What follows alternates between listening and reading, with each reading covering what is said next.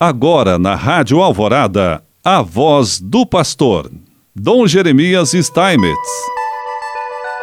Prezado irmão, prezada irmã, mais uma vez nós aqui estamos e queremos te saudar com alegria. Neste mês de setembro, nós estamos desenvolvendo a temática do mês da Bíblia de 2023 que tem como tema de estudo a Carta aos Efésios, um lema muito sugestivo que é vestir-se da nova humanidade, ou seja, como é e como deveria ser a vida de alguém, de um homem, de uma mulher que se torna cristão e passa a crer e assim passa a viver a partir da ressurreição de nosso Senhor Jesus Cristo. Hoje vamos falar um pouco com esse tema, da morte para a vida, ou seja, da morte do paganismo para a vida. Portanto, o poder do mal. Após ter proclamado no hino a obra de Deus realizada em Cristo, o autor traz um tom de pregação no qual se dirige aos gentios, assim como aos judeus. Então, gentios, vós e judeus, nós. Recorda a seus leitores o modo de vida cristã atual, contrastando com a condição pré-batismal dos gentios. Estavam mortos, longe de Deus, em situação de não salvação. As transgressões e pecados que levam à morte não são vistos como algo pontual, mas como manifestação de um comportamento moral, uma existência em rebelião na desobediência a Deus.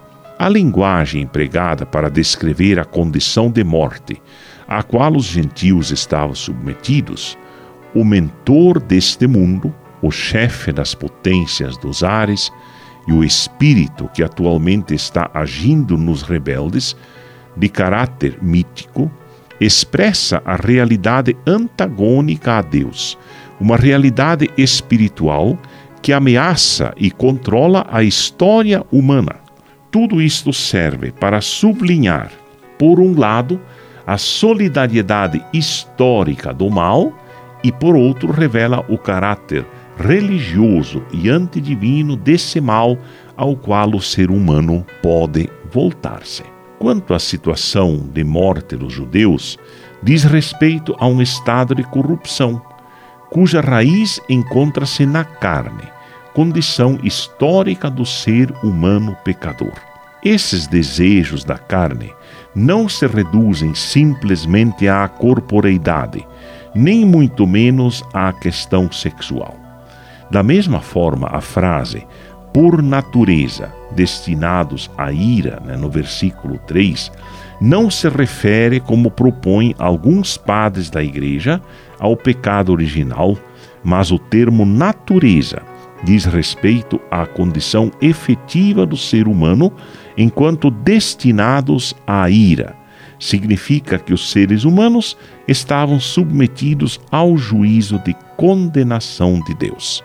Em outras palavras, o que é afirmado nesses vocábulos como carne ou natureza não diz respeito à existência de um pecado inato, próprio à natureza humana, mas refere-se à condição histórica dos seres humanos, no caso judeus e gentios solidários no pecado. A solidariedade no pecado se contrapõe em seguida, a solidariedade salvífica em Cristo, a qual todos foram associados por pura iniciativa de Deus. A realidade do pecado na qual tanto gentios como judeus estavam mergulhados foi transformada por Deus, rico em misericórdia, pelo imenso amor com que nos amou, mediante a vida em Cristo. Deus gratuitamente salva os fiéis, associando-os ao destino de Jesus ressuscitado e entronizado nos céus.